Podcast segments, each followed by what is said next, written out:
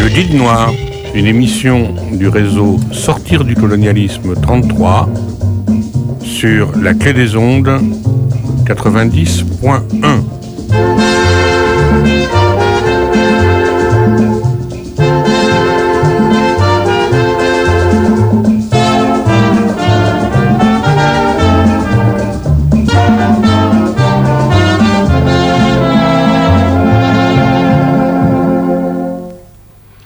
Bonjour, bonjour messieurs, dames. Vous êtes sur euh, la clé des ondes 90.10, la radio qui se mouille pour qu'il fasse beau. Et nous sommes euh, heureux de vous accueillir dans l'émission le, guide du Bordeaux colonial. Donc rappelons qui nous sommes. Nous sommes un collectif militant composé de citoyens soutenus par de nombreuses associations et travaillons autour de la mémoire et plus particulièrement celle du nom des rues et de leur histoire à Bordeaux et sa banlieue. Ce travail de mémoire anti-esclavagiste a déjà été mené. Nous voulons l'approfondir et notre propos est de l'ouvrir plus largement autour du passé colonial. Il n'est pas concurrentiel mais complémentaire. Cette histoire, nous la travaillons pour aboutir à un ouvrage qui s'intitulera Le guide du Bordeaux colonial et des banlieues, référençant ces histoires masquées, oubliées, cachées et qui, indirectement, constituent un discours silencieux et insidieux justifiant aujourd'hui encore les ferments d'une idéologie coloniale et raciste.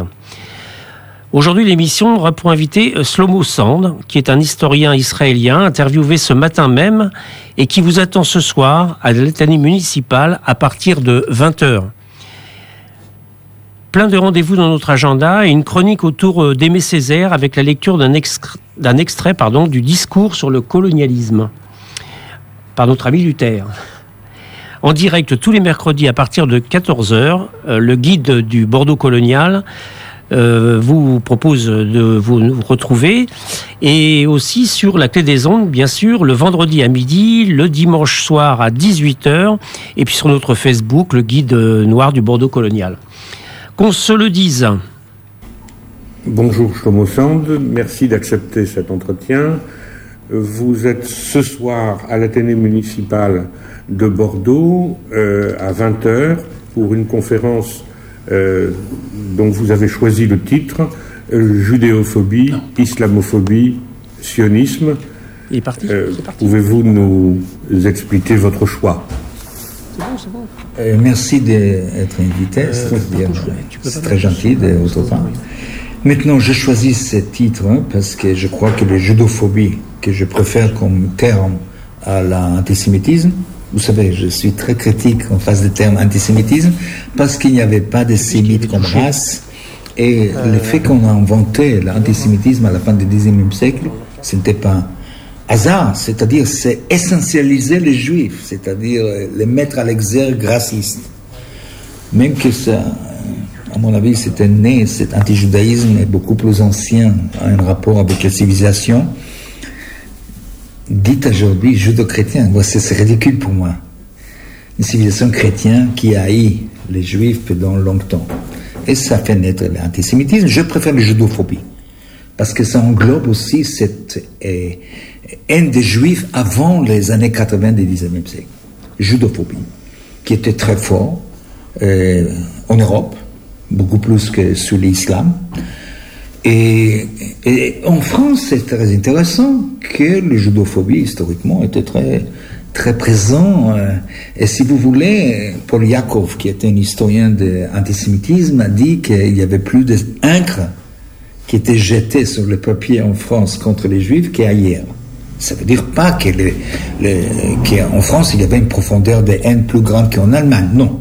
Mais les encres, c'est-à-dire les publications, les propagandes, plus fort qu'en Allemagne. Je ne sais pas si c'est vrai ou non, je crois que oui. Sur ça, il faut croire à Poliakov. Donc, la judophobie était présente, à mon avis, jusqu'à l'année 60 du XXe siècle. Je voulais souligner le fait que la judophobie conditionnait beaucoup des sensibilités des haines en Europe et en France. Jusqu'à l'année 60, si vous voulez, que l'Église change profondément ses positions, dans en début d'année. L'Église recule, premièrement, et change aussi, grâce à Jean 23. Et aussi ce phénomène des 68, il y a 68, mai 68, mai 68 qui a changé une sensibilité, sensibilité face au judaïsme juif d'une génération entière. Les jours que tellement de gens ont descendu à Paris et ailleurs aussi, nous sommes tous des juifs allemands. À mon avis, symboliquement, c'est une coupure dont les sensibilités face aux juifs. Je peux développer ça ce soir un peu plus. Ce n'est pas l'acte en soi, c'est symboliquement l'acte à exprimer un changement qui commence à se dérouler, qu'il y a une génération, que toute cette histoire avec les juifs ne l'intéresse pas, premièrement. N'oublie pas que De Gaulle, plusieurs mois auparavant, a encore exprimé des propos anti-juifs assez nets. Un peuple orgueilleux, fier de soi. Ça, c'est une chose. C'est à propos de judophobie. Maintenant, à propos de l'islamophobie, je crois pas que l'islamophobie a remplacé les judophobie, mais parallèlement à certaines judophobies qui restent encore, qu'il y a des vestiges, l'islamophobie est devenue quelque chose beaucoup plus présent en France. Et et moi, comme descendant des juifs, ça me, gêne beaucoup, euh, parce que je connais l'islamophobie d'Israël, et, l'islamophobie ici en France me dérange plus que c'est dans une république, et surtout qu'on utilise les laïcités comme arme de combat contre l'islam et les musulmans. Bon, je ne suis pas religieux, je ne suis pas musulman, je suis critique en face de n'importe quelle religion, avant tout les religions juives, parce que je suis d'origine juive, mais les faits qu'on, une façon pervers, en France actuelle, et même chez certains milieux de gauche, dites de gauche, on commence à mélanger l'islamophobie avec les critiques de l'islam, je crois que c'est inquiétant. Euh, dans quel cas, imaginez que les crises économiques euh, s'approfondissent. Et les faits, c'est bizarre, c'est-à-dire, regardez de près. Hier, j'ai vu à la télé qu'on explique qu'à propos de prolonger c'est-à-dire retarder les retraites, est un problème parce qu'il y a une active demi qui est une retraitée. Donc le fait que les Français ne font pas des enfants fait qu'il y a un problème. Heureusement qu'il y a des émigrés, vous savez ça, qui font des enfants, qui vont euh, travailler pour nous, les retraités, bientôt, vous, comprenez? Et c'est évident qu'il peut sauver l'économie, euh, parce qu'on a besoin de quelqu'un qui travaille. Parallèlement, et ça c'est important, la réticence ou la haine contre des étrangers est profonde. Donc, euh, imaginez une crise globale qui peut arriver du jour au lendemain si on regarde de près de Wall Street. J'ai craint qu'il y ait une situation plus extrême, les vagues d'islamophobie vont grandir. Et nous savons que, surtout qu'on regarde aujourd'hui sur la planète, qu'est-ce qui se passe en Inde, par exemple, qu'est-ce qui se passe en Chine? D'ailleurs, vous devez savoir que les musulmans, c'est les, les religions les plus opprimées sur la planète actuellement les musulmans sont les, religieux qui souffrent le plus. Pas seulement en Palestine, je parle sur l'Inde et la Chine. Donc mon attitude, comme quelqu'un qui est tellement proche de la culture politique euh, française, touche le problème de l'islamophobie que je voudrais élargir un peu euh, ce soir. Maintenant, le sionisme et le fait que le président Macron a mélangé J'étais étonné, une assistante de, comment il s'appelle, euh, euh On a dit qu'il était assistant, le président de Ricoeur, Paul Ricoeur. Comment un président, euh, un assistant de Paul Ricoeur peut être tellement ignorant sans savoir qu'il y a une masse de juifs à New York, orthodoxes, croyants, qui sont antisionistes. Est-ce qu'ils sont antisémites? Les plus grandes parties euh, juifs de l'Europe de l'Est, Bund, étaient antisionistes. Et les grands, les grands leaders du ghetto de Varsovie étaient antisionistes, bondistes antisionistes. Et il y a des, c'est-à-dire mélanger antisionisme avec antisémitisme, comme le président a fait, est quelque chose dangereux, à mon avis, euh, pour euh, une critique ouverte, libérale des sensibilités politiques et des identités politiques. Et penser que Chomsky est antisémite parce qu'il est antisioniste, penser que Maxime Rodinson était antisémite parce qu'il était antisioniste, ou mon proche ami Pierre Vidal-Naquet qui n'était pas sioniste, est-ce qu'il était antisémite? Je peux ajouter des noms jusqu'à Shlomo Sand, qui n'est pas, anti, euh, qui n'est pas sioniste, mais je ne crois pas que je suis antisémite. Et aussi, pas mal des Israéliens qui ont voté aujourd'hui, euh, hier, pardon. Donc, le fait qu'on mêle un président, et pas seulement le président, justement, il y a des milieux, des grands, larges milieux, surtout à Paris, que c'est devenu un consensus. Quelqu'un qui critique le sionisme est classé immédiatement comme antisémite. Je peux dire que ma propre analyse historique, si vous voulez, et le sionisme est, plus proche de certain anti-judaïsme qu'elle est anti-sioniste. Ça, c'est mon avis. Peut-être j'ai tort, je voudrais expliquer ça devant le public ce soir. Merci d'avance pour être euh, euh, donc là ce soir à l'Athénée et pour euh, développer sur ce thème-là.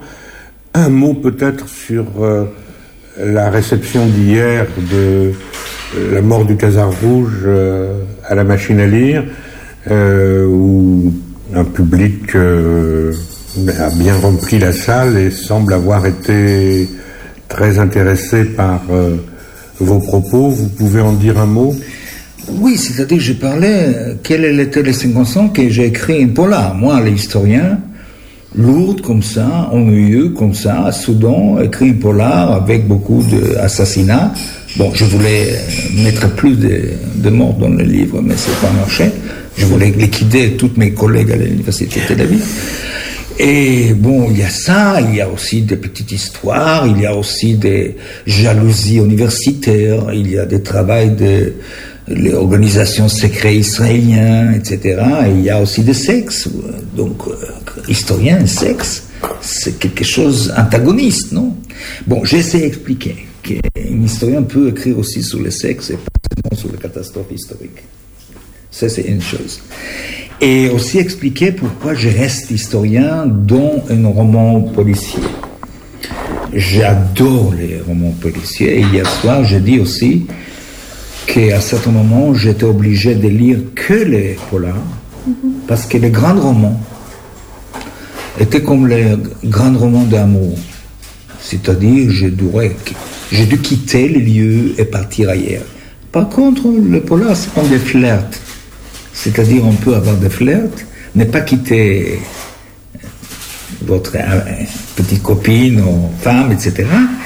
Donc, ça entre plus dans notre vie euh, dynamique, actuelle, euh, passagère, tout ça. Donc, j'ai décidé d'écrire un, polar, aussi pour ne pas me prendre trop au sérieux.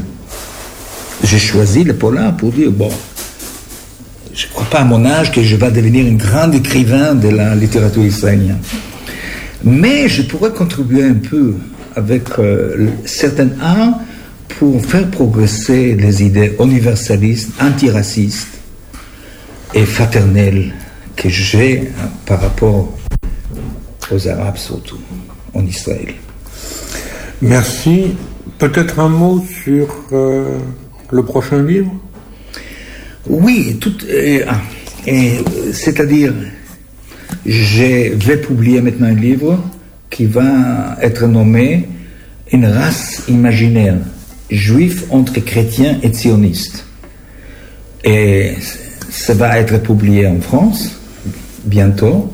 Et après, je, me relance à un deuxième polar avec euh, une partie de personnages qui vont continuer, c'est-à-dire les commissaires arabes, les historiennes femmes, qui est plus brillant que moi, que le roman que moi, beaucoup plus.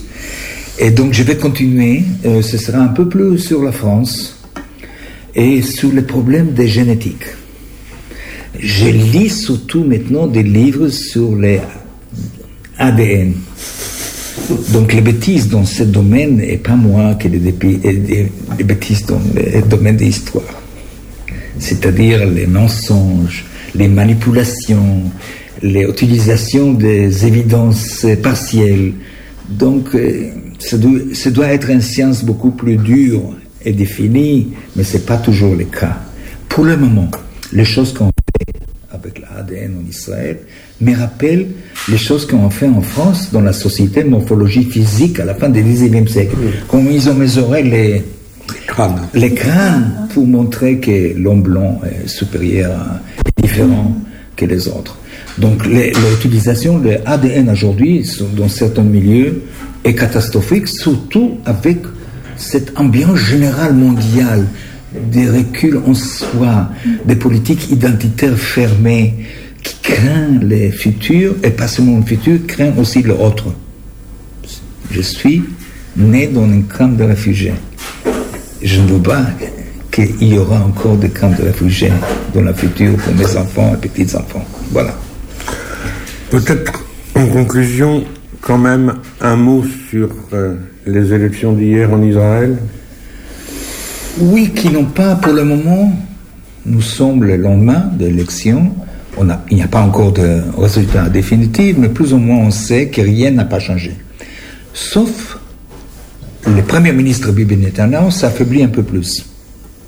Et comme il doit avoir des procès euh, savez, criminels, etc., donc euh, il y a une chance qu'il va partir.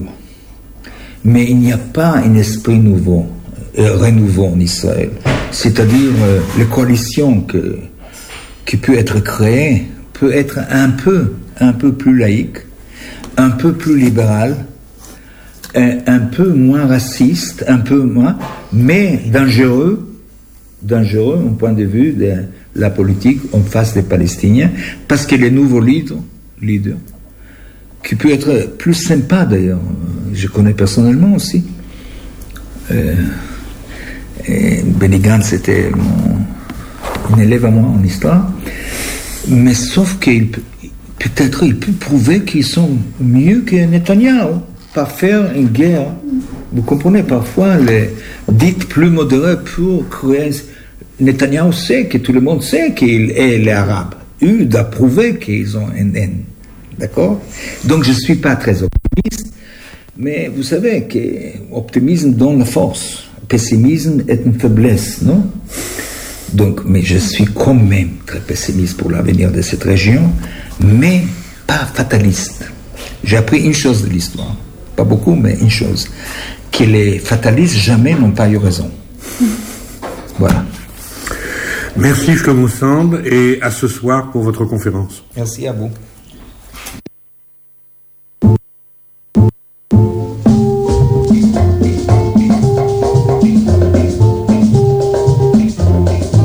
Le Guide Noir, l'émission par le réseau Sortir du colonialisme 33 sur la clé des ondes 90.10.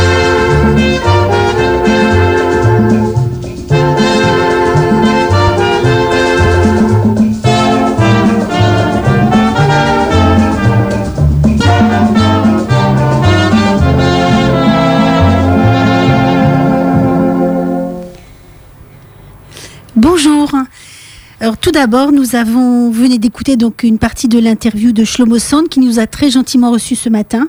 Discussion très intéressante pour des petites questions liées euh, au son. Notre ingénieur du son a eu quelques soucis avec euh, le- l'enregistrement, mais euh, avec sa bonne volonté, nous avons pu récupérer 15 minutes de cette interview très intéressante. Donc pour avoir la suite, c'est ce soir 20h 23h à l'Athénée municipal, on aura l'occasion de vous l'occasion de vous le répéter.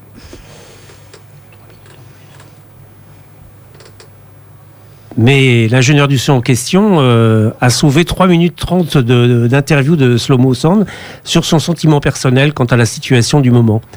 À vous. Qu'en dites-vous? Vous savez, j'essaye euh, de prophétiser le passé, pas le futur. Ça, c'est une chose. J'essaie d'être un prophète de passé. hein. Ça, c'est une chose. Mais deuxième chose, c'est-à-dire ma position politique est, je crois, claire. Je ne sais pas quel sera l'avenir. Un État, deux États, déportation et même pire. Je ne sais pas.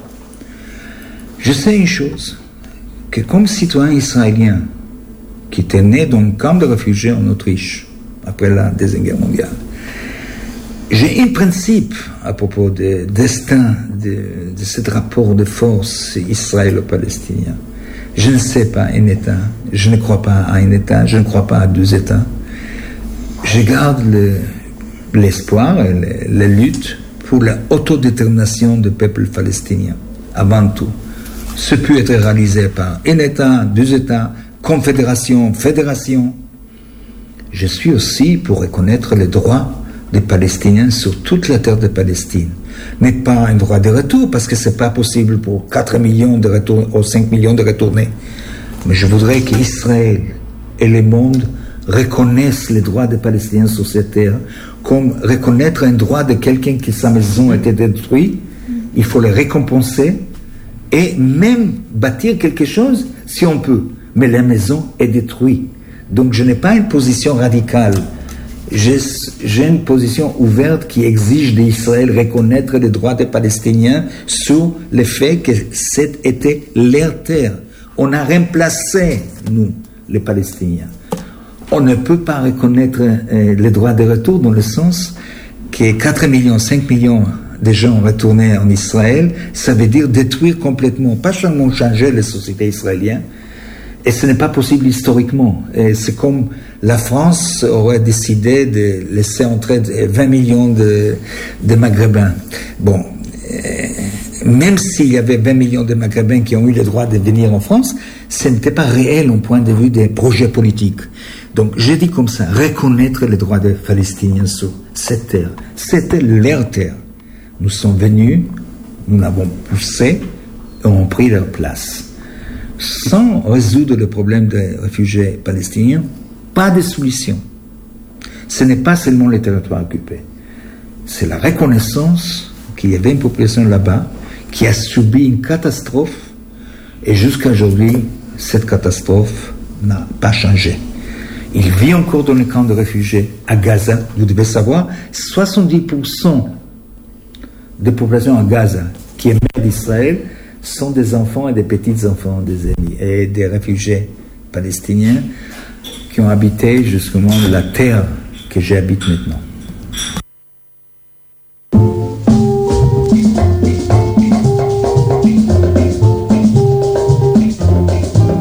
Le Guide Noir, l'émission par le réseau Sortir du colonialisme 33 sur la clé des ondes 90.10.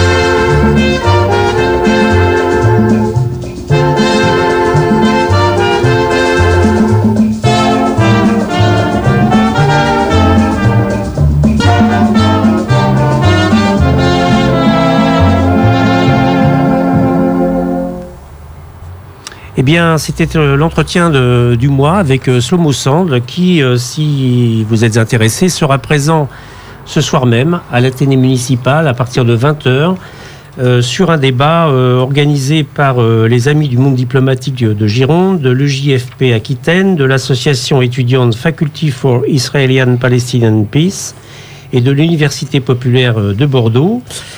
Et le thème, ce sera euh, judéophobie, islamophobie, sionisme. Donc un large thème qui sera euh, sans nul doute euh, aussi commenté par rapport aux élections en Israël d'hier et des résultats. Alors vous pouvez toujours nous suivre sur Facebook. sur la page Le Guide Noir du Bordeaux Colonial, nous écrire sur le guide du Bordeaux Colonial gmail.com et puis, euh, nous attendrons avec euh, impatience notre prochain euh, site web. Et grâce à la revue Ancrage, la revue trimestrielle, vous pouvez retrouver nos rubriques régulièrement.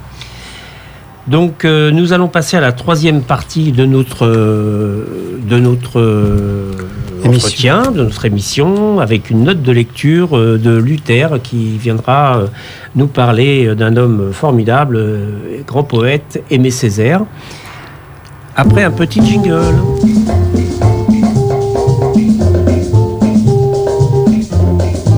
Le Guide Noir, une émission du réseau Sortir du colonialisme 33 sur la radio La Clé des Ondes 90.10.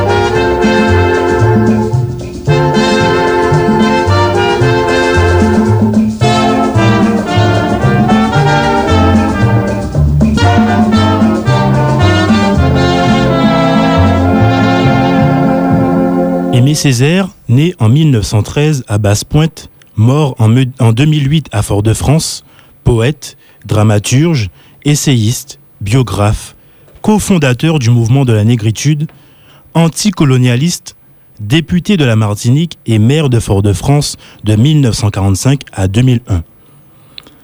Aimé Césaire a sa rue à Bordeaux. Dans la session de rattrapage organisée en octobre 2018, il a fait partie de la fournée avec André Chédid. Cette appropriation doit-elle être vue comme le début d'une véritable reconnaissance de la dette bordelaise aux Antilles, que l'on dit française? Si tel est le cas, je suggère à la municipalité de Bordeaux d'offrir à tous les jeunes de la ville, par exemple à l'occasion de la remise de la carte d'électeur, le discours sur le colonialisme publié par Présence africaine en 1955 réédité en 2004, réimprimé en 2019, suivi du discours sur la négritude de 1987. En 70 pages, petit format, le réquisitoire est implacable. Il n'a pas pris une ride. Le fait est que la civilisation dite européenne, la civilisation occidentale, telle que l'ont façonné deux siècles de régime bourgeois, est implacable de résoudre incapable de résoudre les deux problèmes majeurs auxquels son, existence a donné naissance. Le problème du prolétariat et le problème colonial. Car, quand on lui demande de parler de la colonisation et de la civilisation, il met les points sur les i. Qu'est-ce qu'en son principe que la colonisation? Convenir d'abord de ce qu'elle n'est point. Ni évangélisation, ni entreprise philanthropique, ni volonté de reculer les frontières de l'ignorance, de la maladie, de la tyrannie, ni l'élargissement de Dieu, ni l'extension du geste décisif du droit, admettre une fois pour toutes, sans volonté de broncher aux conséquences que le geste décisif est ici de l'aventurier et du pirate, de l'épicier en grand et de l'armateur, du chercheur d'or et du marchand de l'appétit et de la force, avec derrière l'ombre portée, maléfique, d'une forme de civilisation qui, à un moment de son histoire, se constate obligée, de façon interne, d'étendre à l'échelle mondiale la concurrence de ses économies antagonistes. On sait aujourd'hui avec quelle prudence il faut oser des éléments d'analogie entre des pratiques et des institutions des États démocratiques. Vous avez entendu les guillemets analogiques, disais-je, avec Hitler et le nazisme. Vingt fois Aimé Césaire va citer Hitler. Hitler et Ernest Renan, l'humaniste. Hitler et Albert, Albert discourant à l'école coloniale. Hitler et les conquérants français de l'Algérie. Hitler et Yves Floren, rédacteur du Monde. Pas d'amalgame. Mais à l'heure des massacres à Madagascar et en Indochine, Aimé Césaire peut écrire. Oui, il faudrait la peine d'étudier cliniquement, dans le détail, les démarches d'Hitler et de l'hitlérisme et de révéler aux très distingués, très humanistes, très chrétiens, bourgeois du XXe siècle, qu'il porte en lui un Hitler qui s'ignore, qu'Hitler l'habite, qu'Hitler est son démon, que s'il vitupère c'est par manque de logique, et qu'au fond, ce qu'il ne pardonne pas à Hitler, ce n'est pas le crime en soi. Le crime contre l'homme, ce n'est pas l'humiliation de l'homme en soi, c'est le crime contre, l'homme blanc. C'est l'humiliation de l'homme blanc. Et d'avoir appliqué à l'Europe des procédés colonialistes dont ne relevaient jusqu'ici que les Arabes d'Algérie, les coulis de l'Inde et les nègres d'Afrique démontant pièce par pièce le montage idéologique de l'humanisme européen, qui se présente comme archétype de l'humanisme, celui par rapport auquel tout doit être comparé. Le grand drame historique de l'Afrique a moins été sa mise en contact trop tardive avec le reste du monde que la manière dont ce contact a été opéré. Que c'est au moment où l'Europe est tombée dans les mains des financiers et des capitaines d'industrie les plus dénués de scrupules que l'Europe s'est propagée, que notre malchance a voulu que ce soit, ce soir, cette Europe-là que nous ayons rencontrée sur notre route, et que l'Europe est comptable devant la communauté humaine du plus haut tas de cadavres de l'histoire. L'Europe colonisatrice a hanté, a été greffée si vous préférez. L'Europe a hanté donc l'abus moderne sur l'antique injustice, l'odieux racisme sur la vieille inégalité. Le Guide Noir, une émission du réseau Sortir du colonialisme 33 sur la clé des ondes 90.1.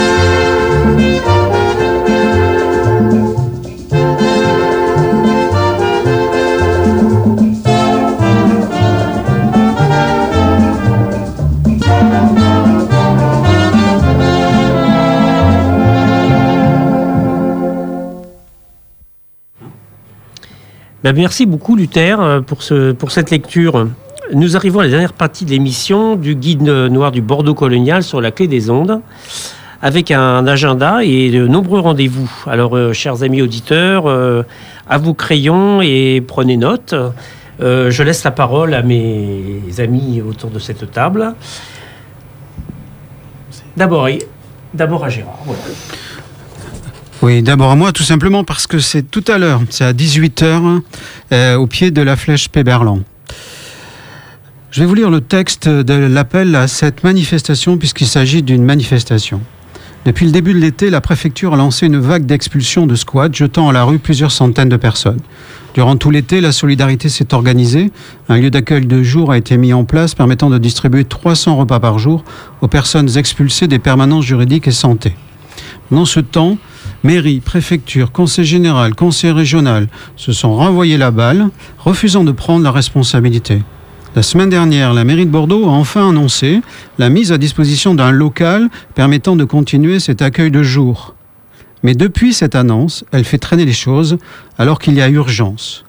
Cette manifestation est un appel pour exiger de la mairie la mise à disposition effective et immédiate d'un local à Bordeaux pour assurer un accueil de jour, la réquisition de logements vacants pour loger toutes les personnes à la rue, et Dieu sait s'il y en a des logements vacants sur Bordeaux Métropole, et, et l'ensemble de cet appel est à l'initiative du collectif de soutien aux expulsés qui s'est créé cet été, à l'appel également du collectif des migrants de Bordeaux, mais aussi de très nombreuses associations euh, bordelaises qui euh, vous invitent donc à une manifestation tout à l'heure à 18h à Péberlan.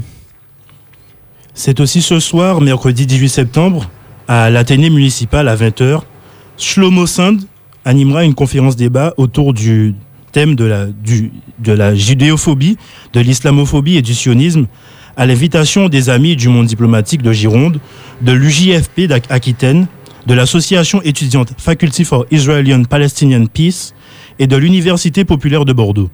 Alors, euh, Shlomo Sand est un historien israélien spécialisé en histoire contemporaine et il est l'auteur de nombreux ouvrages dont Comment le peuple juif fut inventé, paru aux éditions Fayard, Paris en 2008, ou encore Comment la terre d'Israël fut inventée, paru aux éditions Flammarion en 2012, ou pour citer encore un de ses ouvrages, Comment j'ai cessé d'être juif, paru en 2013. Sans nul doute, nous parlerons aussi du résultat des élections israéliennes d'hier. Samedi 21 septembre, donc samedi prochain à 15h, donc malgré les nombreuses manifestations et ces rendez-vous de ce samedi, manif pour le climat à 13h30 au miroir d'eau, des gilets jaunes au même endroit et à la même heure, rejoints par les Ford qui eux ont rendez-vous dès 11h30 place de la République, on maintient notre déambulation dans Bordeaux au temps du clown chocolat, organisé par les amis du clown chocolat, et on est raccord avec nos thèmes car la belle époque n'était pas si belle pour tout le monde. Rendez-vous à 15h devant la fontaine des Girondins. Nous croiserons ces manifs. Mercredi 25 septembre à 18h30, Gérard Noiriel sera à la machine à musique. Autour du livre Le venin dans la plume, Édouard Drummond, Éric Zemmour et la part sombre de la République, publié aux éditions La Découverte. Samedi suivant, le 28 septembre, à Bègle, on euh, vous invite, euh, ou l'association Cori plus exactement, euh, vous invite avec la commune de Bègle et l'association Survie, vous invite à un colloque citoyen qui a pour titre Génocide contre les Tutsis, Rwanda 1994, 800 000 morts en 100 jours. Oublier, c'est disparaître. Ce rendez-vous qui euh, propose des activités durant toute la journée aura lieu rue Alexis Labro à Bègle sur l'espace Jean Vautrin et qui se, trouve, vous le savez sans doute, euh, juste en face à côté de l'arrêt Mussonville du tram. Voici le programme rapidement euh, donné. Ça commence à 9h30 avec le maire de Bègle, monsieur Clément Rossignol-Puech, qui accueillera les participants. Une première euh, activité le matin, une activité originale, c'est une conférence gesticulée qui a pour thème Comment en est-on arrivé là? Récit et analyse de l'avant-génocide des Tutsis. Deux acteurs, étudiants, chercheurs, Antoine Souef et Claire-Emmanuel Mercier, vont proposer cette conférence gesticulée qui se veut un tout petit peu décalée, même s'il s'agit euh, d'un thème extrêmement dramatique, et proposer des échanges. À 12h, c'est la pause, la pause méridienne, euh, et euh, la mairie de Bègle offre un buffet.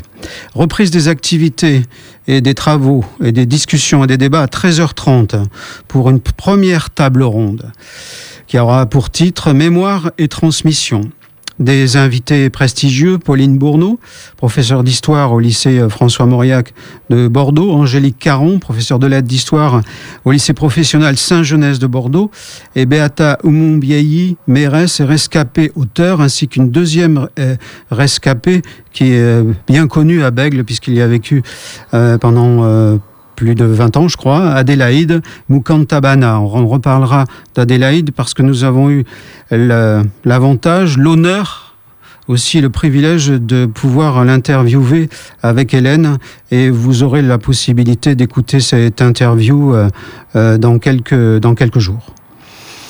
Euh, de 16h à 17h, vous pourrez écouter une mise en voix d'extraits du récit du livre, du roman qu'a écrit Adélaïde, qui s'appelle L'innommable, ainsi que des extraits de Petit Pays de Gaël Faye, le musicien, euh, slammer et auteur bien connu. Et Myriam Vick, comédienne, metteur en scène euh, et la terminale ARED du lycée professionnel Saint-Genès seront là présents pour ce qui est, nous a-t-on dit, un moment absolument formidable de jeunes de terminale qui ont complètement pris possession de ces textes et qui disent, et qui disent devant le public des choses euh, extraordinaires et très émouvantes. La journée se termine euh, avec une deuxième table ronde de 17h30 à 19h30 de la mission qui laisse à la commission Macron. Et là, nous entrons dans une autre dimension de ce génocide. C'est la responsabilité de la France qui, petit à petit, euh, surgit au grand jour. En parleront Noël Mamère, ancien député, maire de Bègle, Jacques Morel, auteur de La France au cœur du génocide des Tutsis, et Laurent Larcher, qui vient de sortir une somme, euh, qui est journaliste à la Croix, Laurent Larcher, qui s'appelle Rwanda, il parle. Ce sont des interviews et euh, de, personnalités qui étaient qui étaient contemporains et qui étaient qui avaient le pouvoir à ce moment-là, notamment au, gouvernement français, donc Monsieur Juppé, concernant cette question du génocide. À 20h, les euh, gens euh, qui organisent cette rencontre proposent euh, un débat, une réflexion qu'ils ont appelé perspective vers des lieux ressources. Ils aimeraient bien que cette réflexion, ce, drame du génocide soit existe également dans le paysage avec des lieux au-delà de quelques plaques, bien que sur Bègle, déjà, il existe une formidable œuvre euh, qui est euh, euh, qui qu'on peut admirer, mais ce genre de choses doit pouvoir se multiplier. Voilà. Donc rendez-vous samedi 28 septembre à Bègle, espace Jean Vautrin tram arrêt Mussonville et euh, une interview d'une des rescapées, Adélaïde Mukanta Tabana, qui est une personne absolument formidable. Oui, alors quelques rendez-vous universitaires transmis par Sandra que nous remercions. Alors, il s'agit de séminaires organisés par l'Université de Bordeaux-Montaigne en coopération avec le Centre d'études des mondes modernes et contemporains, le CEMS. Alors, cette série de séminaires commencera le 1er octobre de 17h à 18h30 à la Maison des Sciences de l'Homme, à la Maison des Sciences de l'Homme et d'Aquitaine, le MSHA, qui est une salle de conférence à la faculté. Alors, ce séminaire est organisé par Michel Fijac avec Friedman Pester, qui est un universitaire de Fribourg en Erasmus à l'université de Bordeaux-Montaigne. Et le thème de ce séminaire sera une migration mondiale, projet de colonisation dans les migrations françaises à l'âge des révolutions. Ensuite, euh, cette série de séminaires se poursuivra du 9 au 11 octobre avec un colloque dans le cadre du projet Naom de Madame Caroline Lemao, organisé encore par Monsieur Michel Fijac, sur la Nouvelle-Aquitaine et les Outre-mer, les métissages des cultures matérielles, 18e, 19e siècle, cette fois-ci au musée d'Aquitaine.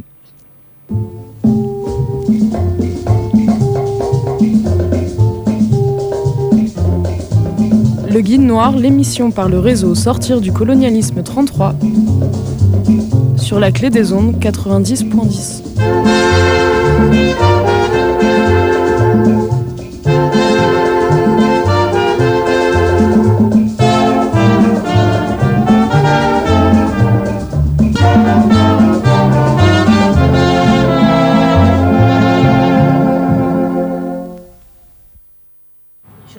Et ben voilà, on, arrive déjà à la conclusion là, de notre émission euh, du mercredi 18 euh, septembre 2019 euh, avec beaucoup de plaisir et on vous remercie de, nous écouter déjà, chers auditeurs et auditrices. Un grand merci à l'équipe euh, qui a mis en boîte, euh, je pense à Hélène, enfin euh, Jean-François aussi était présent fortement derrière elle, si je puis dire. Et puis mes amis autour de cette table, Isabelle, Luther, Gérard. nous vous donnons rendez-vous bah, pour écouter, réécouter cette émission le vendredi à midi, pile.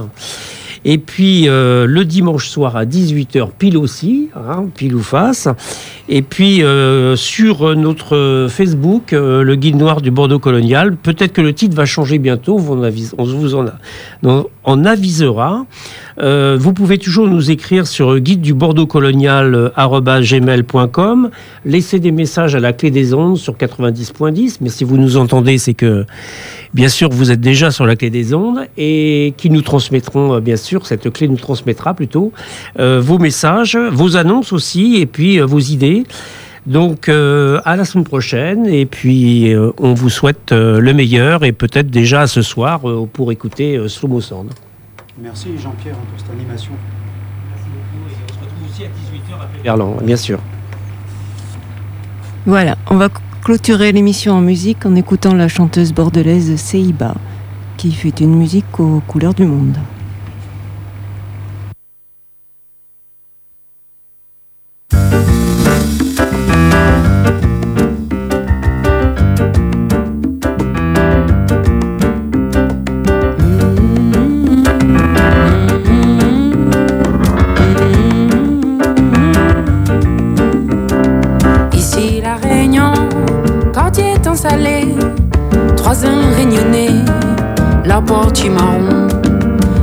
La Réunion, quartier temps salé, trois une réunionnée, la porte du marron, sabonnet des calons, de misère, grand matin qu'un soleil, grand fait noir, un grand lani sur la terre, bénard, azourdi, zouti veut plus souffert.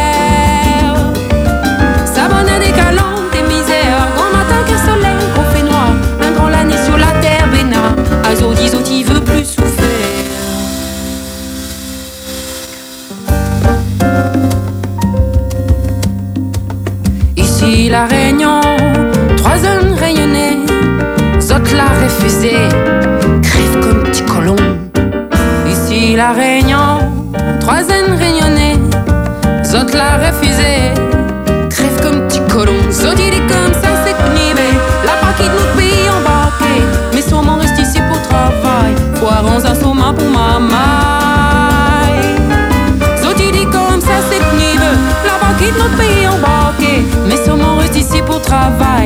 vamos andar pro mamãe. La mens animaux, cabri canabe, caron filao, lavando l'ONF. La mens animaux.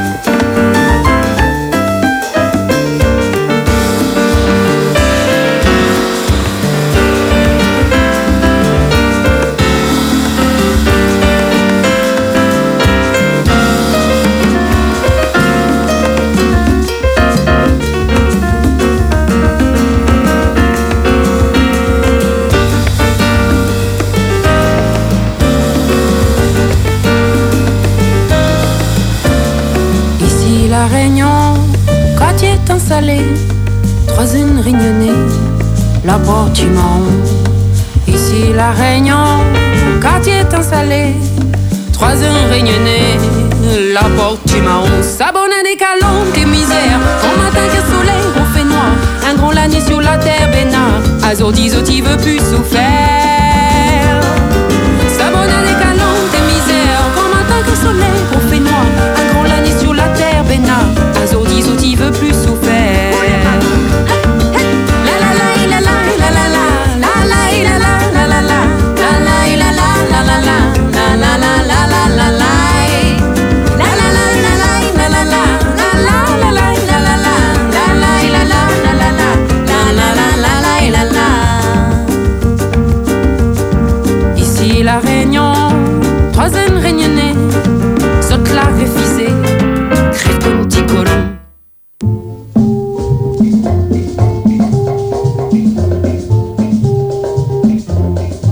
Le Guide Noir, l'émission par le réseau Sortir du colonialisme 33 sur la clé des ondes 90.10.